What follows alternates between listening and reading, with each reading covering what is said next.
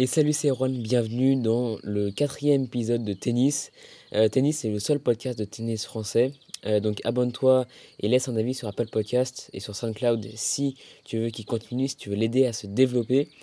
Aujourd'hui j'avais vraiment hâte de faire, euh, de faire cet épisode. Ça fait depuis dimanche que j'ai vraiment envie de le faire. Je pense que tu as suivi le résultat entre Djokovic et Nadal à Rome en finale de ce Master 1000. Euh, on va faire le débrief juste après, mais avant ça, j'ai envie de te, parler un petit peu de, toute cette saison sur terre battue, un peu le, bilan de cette saison sur terre battue, euh, des différents gagnants, des tournois du, des différents Master 1000 et euh, des Master 500. Alors, donc Fonini a gagné Monte Carlo, Team Barcelone, Novak Djokovic a gagné à Madrid et Rafael Nadal a gagné à Rome. Euh, donc voilà, que des joueurs différents pour toute la saison sur battue. C'est pas arrivé depuis très longtemps, c'est assez inhabituel. Euh, normalement, Nadal gagne au moins plusieurs tournois sur terre battue, c'est assez, assez rare qu'il gagne, qu'il n'en gagne qu'un seul. On va faire le bilan de Nadal euh, juste après. Mais en tout cas, quasiment tous les favoris pour Roland Garros ont gagné un tournoi. Je pense que Fonini n'est pas un favori pour Roland Garros, mais en tout cas, Tim, Djokovic et Nadal le sont. Il manquerait, je pense, Federer euh, qui, qui serait favori pour, euh, pour Roland Garros, à mon avis. Donc cet affrontement final, ce dernier match euh, pour les favoris entre Nadal et Djokovic, c'est très attendu. Depuis la demi-finale à l'Open d'Australie 2019, on est resté un peu sur notre fin, où c'était une finale un petit peu spéciale à mon avis, une finale un petit peu inhabituelle aussi de voir une telle différence entre les deux joueurs pour une finale de Grand Chelem. Nadal n'a jamais pris 6-2, euh, 6-3 et euh, un autre 6-2 euh, dans une finale de, Grand Chelem. Donc c'était assez inhabituel. donc on, on s'attendait à voir un score différent, sans doute un niveau différent. On ne savait pas finalement à quoi s'attendre exactement. On attendait en tout cas quelque chose d'autre il y a aussi une dimension peut-être un petit peu symbolique entre guillemets entre les deux joueurs parce que évidemment ils ont ils sont inventés énormément. C'est un match je pense qui va au-delà du juste euh, du tennis en fait. Je pense que c'est aussi un petit peu symbolique. Euh, donc, donc le gagnant allait remporter un truc en plus qu'un match de tennis à mon avis. Et même si Nadal ne l'a pas trop montré en conférence de presse etc je pense que ça lui a fait beaucoup beaucoup de bien de gagner euh, de gagner ce tournoi de gagner ce match surtout euh, parce que euh, arriver à Roland sans gagner un seul tournoi du, grand, du un seul tournoi de Master 1000 plutôt euh, pour lui ça devait être un petit peu ça aurait pu lui, lui faire amener un manque de confiance à mon avis pour Roland Garros et pour gagner des matchs quand il arrive à la fin des matchs dans des matchs importants par exemple en quart de finale s'il joue contre un grand joueur en quart de finale ou en demi-finale par exemple Tsitsipas où on arrive à la fin du match il n'arrive pas trop à conclure le Master 1000 qu'il a remporté à Rome à mon avis, ça, ça pourrait lui faire du bien, justement, euh, dans, dans, dans, ces moments-là, si, si, ça lui arrive. Donc le bilan pour Nadal, en fait, c'est euh, que des demi-finales sur tous les tournois de terre battue de la saison 2019, une finale à Rome qu'il a remportée, une défaite contre Tsitsipas. cette défaite, je pense qu'elle est logique, enfin non elle n'est pas logique, mais je pense qu'elle est quasiment normale parce que Tsitsipas a joué un très très gros niveau ce soir, enfin le, le soir de, le soir de la demi-finale. Je pense qu'il était vraiment très fort à ce moment-là. Nadal a été un tout petit peu moins fort. Mais j'aimerais bien parler de ce match euh, un peu plus en détail dans un, dans un autre épisode de l'affrontement Tsitsipas-Nadal, dans, dans, plusieurs autres épisodes de tennis. Parce que je, pense qu'à mon avis, ça peut être assez intéressant. Et encore une fois, c'est plus qu'un match de tennis, à mon avis, entre ces, entre ces deux joueurs-là. Euh, donc voilà.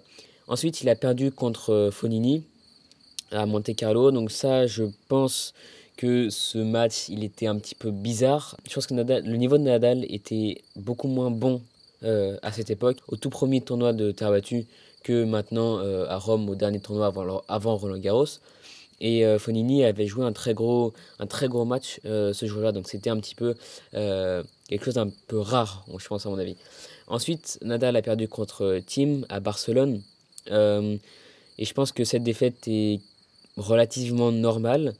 Euh, parce que Tim a joué encore une fois un très très gros niveau ce, ce jour-là contre Rafa. Et je pense que Nadal n'était pas encore à son meilleur niveau à Barcelone.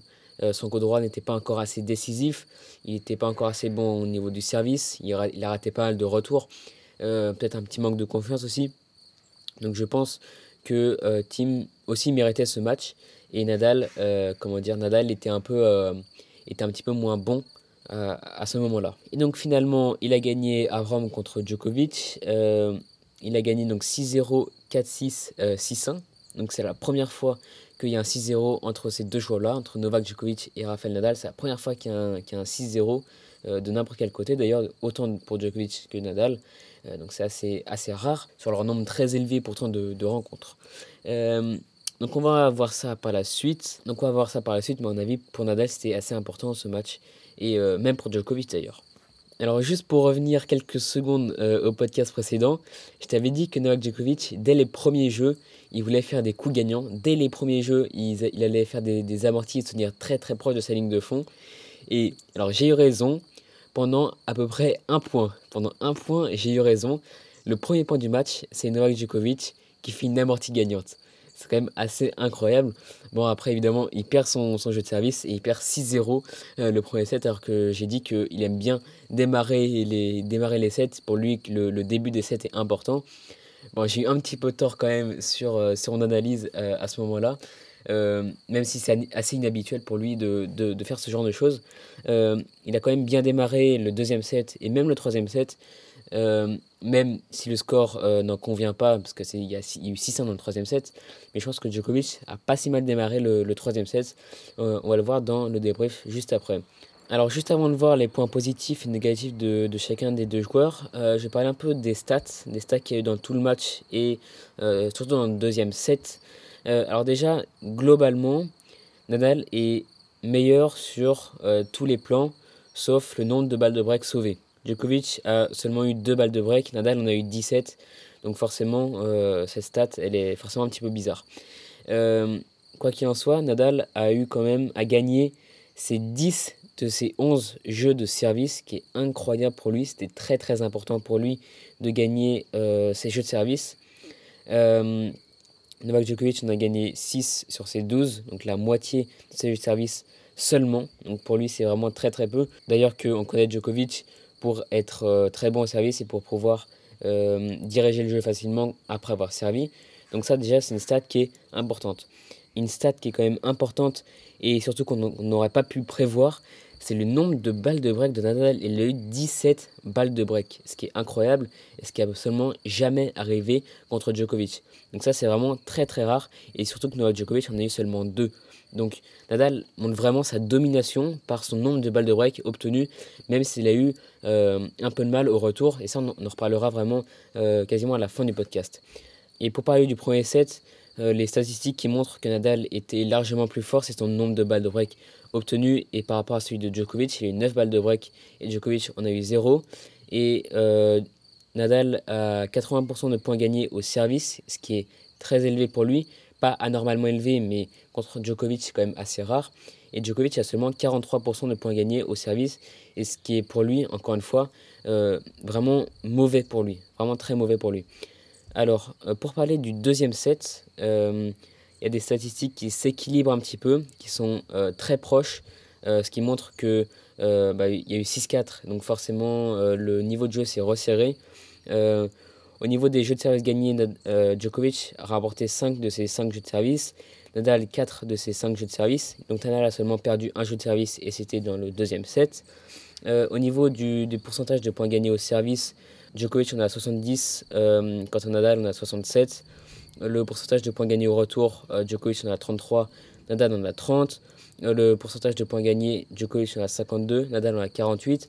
Donc voilà, là, on a vraiment des niveaux qui s'équilibrent dans ce deuxième set. Donc maintenant, du coup, on va pouvoir passer euh, aux points positifs et négatifs de Djokovic. On, verra les points positifs et négatifs de Nadal à la suite. Donc pour commencer, euh, Djokovic, je pense, était un petit peu fatigué euh, de sa demi-finale et de son quart de finale.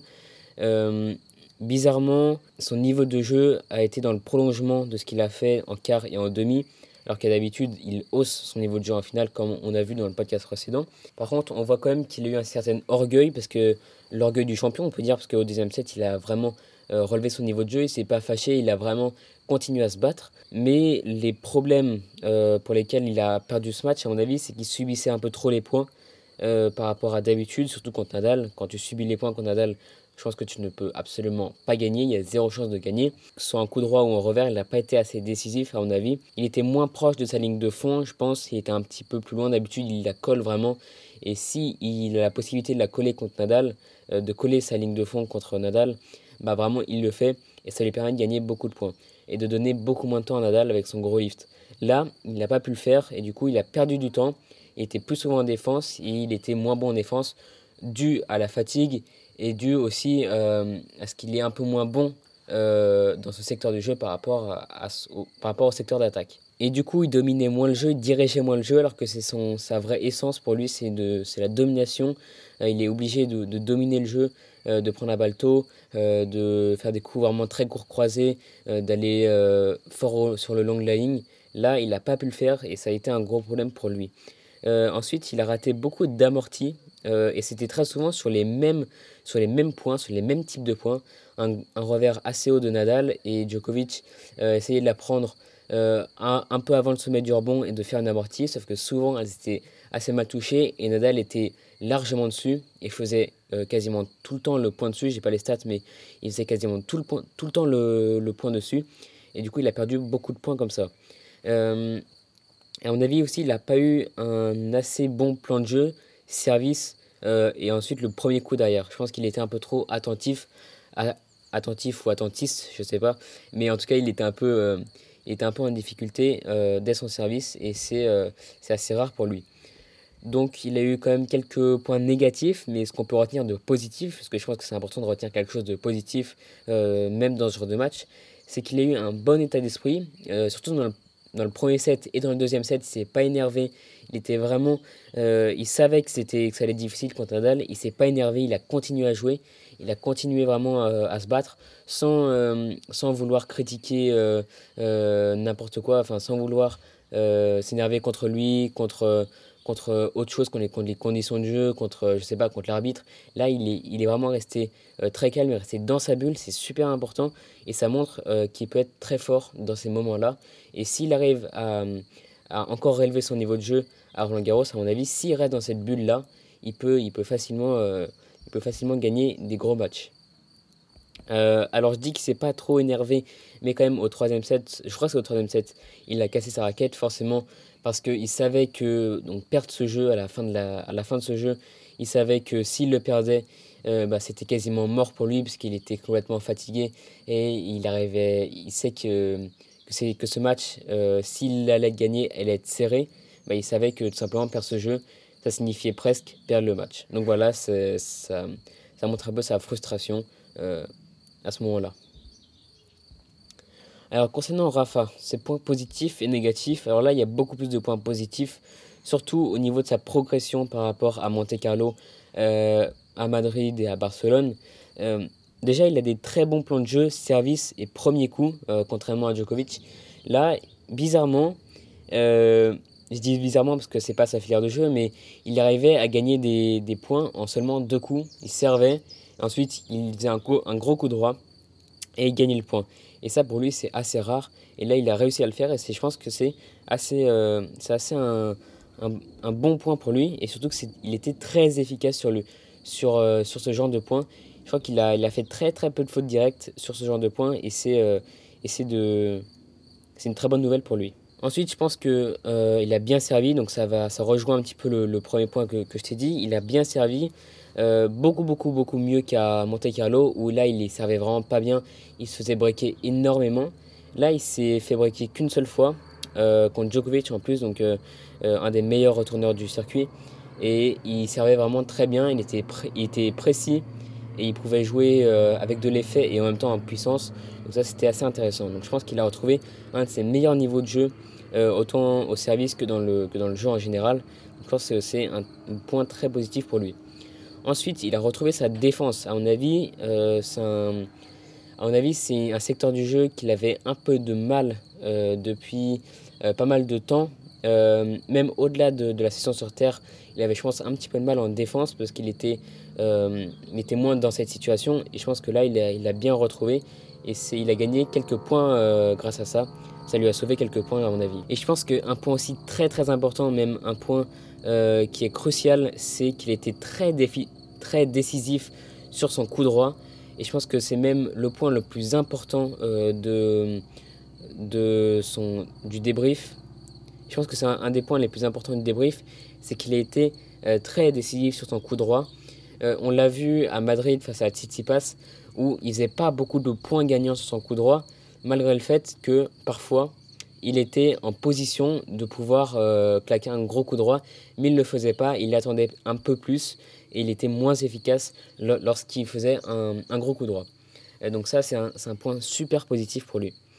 Euh, ensuite, à mon avis, sa confiance euh, euh, est retrouvée un petit peu, parce que je pense que gagner pour lui, surtout en finale, c'était important à voir Roland Garros.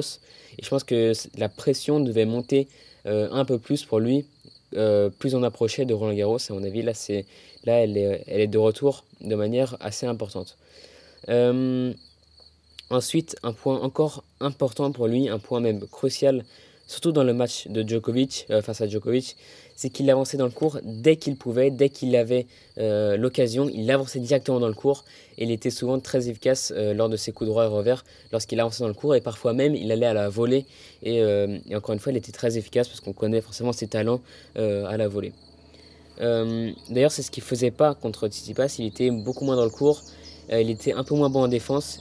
Et du coup bah, ces deux facteurs font qu'il se faisait un peu plus dominer. Alors un point négatif sur lequel je voulais juste retourner quelques minutes, euh, c'était qu'il a raté plusieurs retours, et pas que contre Djokovic aussi. Euh, on voit qu'il a fait plusieurs tranches au retour, euh, qu'il avait un peu de mal parfois à retourner là où il volait, même s'il a fait des super retours, et il a braqué Djokovic quasiment six fois, je crois, même ouais, six fois. Bah, il a quand même raté quelques retours. néanmoins, c'est une amélioration. Donc ça, c'est bon signe, encore une fois, pour Roland Garros. Donc en général, donc pour les deux joueurs, je trouve que les points étaient assez courts. Euh, ce qui est assez inhabituel, surtout pour Djokovic et Nadal. On connaît leur aptitude à jouer euh, des, des, points très longs de, de, 30 coups de raquette. Là, c'était assez court, euh, entre 2 et, et 4 frappes. Entre 2 et 4 frappes. Donc c'était assez court pour eux. Mais il y a eu quand même des gros highlights, donc c'est-à-dire des, des, points de défense de Nadal des points de défense de Nadal qui, qui, étaient, euh, qui étaient juste euh, hallucinants. Et quelques balles de Djokovic où il prenait la balle très tôt. il arrivait à rentrer dans le cours et à faire des coups gagnants qui étaient juste euh, majestueux. Donc, une finale qui était un petit peu asymétrique. de temps en temps, c'était une finale qui était surtout asymétrique. Nadal a beaucoup dominé dans le premier et dans, principalement dans le premier set. Dans le troisième set aussi, mais pas autant que le premier set. Donc voilà, j'ai changé juste un tout petit peu de conditions parce que dehors c'était un peu bruyant. Donc euh, Djokovic a réussi à revenir dans le deuxième set, mais je pense que dans le deuxième set, Nadal était quand même euh, plus fort, était quand même en domination malgré le fait qu'il a perdu. Donc c'est assez bizarre, mais je pense que ça s'est passé comme ça. Euh, donc pour le bilan, je pense qu'il y a de plus en plus de favoris à Roland Garros par rapport aux années précédentes. Donc je pense que je mettrais dans les favoris, il y aura Federer, Djokovic, Tim et Nadal. Euh, Federer, j'ai quelques doutes euh, niveau euh, physique parce qu'il s'est retiré, retiré de Rome euh, pour se préserver et à mon avis, si il a plusieurs matchs en 4 ou 5 7 à Roland Garros, ça, risque d'être assez difficile s'il va en demi-finale par exemple contre, contre un, gros joueur, je crois que ça va être un peu difficile pour lui. mais néanmoins, on a vu que qu'à Madrid, il pouvait jouer un très gros niveau et donc ça, c'était c'était un bon signe pour lui, je pense. Ensuite, je pense que l'affrontement Djokovic-Nadal a permis de voir pas mal de choses à Roland Garros, a donné beaucoup d'informations pour les deux joueurs, euh, autant Djokovic que Nadal d'ailleurs. Euh, je pense que c'était euh, c'était assez, assez important, c'était assez important et assez intéressant de voir cette confrontation avant Roland Garros. Et si on voit un Nadal Djokovic, ce sera en finale. Et ce sera, je pense, assez intéressant de, de voir cette finale si elle a lieu. un de mes pronostics, alors je ne peux pas dire qu'il va gagner Roland Garros. Dans le deuxième podcast, je dis quand même que Tim euh, gagnera Roland Garros cette année. Ça reste un pronostic. Euh, avec le niveau de Nadal qui revient très fort, je ne sais pas. Je ne peux pas dire euh, précisément. Mais en tout cas, en demi-finale, moi j'attends un joueur, c'est Tsitsipas. À mon avis, je pense qu'il pourra aller en demi-finale au moins. Gagner le tournoi ou aller en finale, je pense que c'est un petit peu juste pour cette année. L'année prochaine, je pense que c'est sûr. Je pense qu'il pourra vraiment, qu'il aura largement le potentiel d'aller en finale. D'ailleurs, j'attends Tsitsipas à Wimbledon, peut-être en finale. Euh, c'est un joueur que, qui est très prometteur, que je suis depuis un an. Depuis un an, je dis qu'il sera euh, numéro mondial. Je pense que ce sera le cas. C'est un mec qui est très créatif, euh, qui, est, qui est très créatif, qui est très bosseur. Et je pense qu'il qu'il est très prometteur pour le futur. Donc voilà, je pense que je ferai un prochain épisode sur Tsitsipas, soit la semaine prochaine, soit la semaine d'après. donc voilà, c'est la fin du podcast. J'espère qu'il t'a plu. Donc s'il t'a plu, je t'encourage vraiment à mettre 5 étoiles et un avis sur Apple Podcast, ça m'encourage vraiment. Euh, c'est super sympa pour ceux qui le font euh, et ça aide à ce que le podcast continue. Donc voilà, on se retrouve euh, cette semaine ou la semaine prochaine pour un prochain podcast de tennis. Allez, salut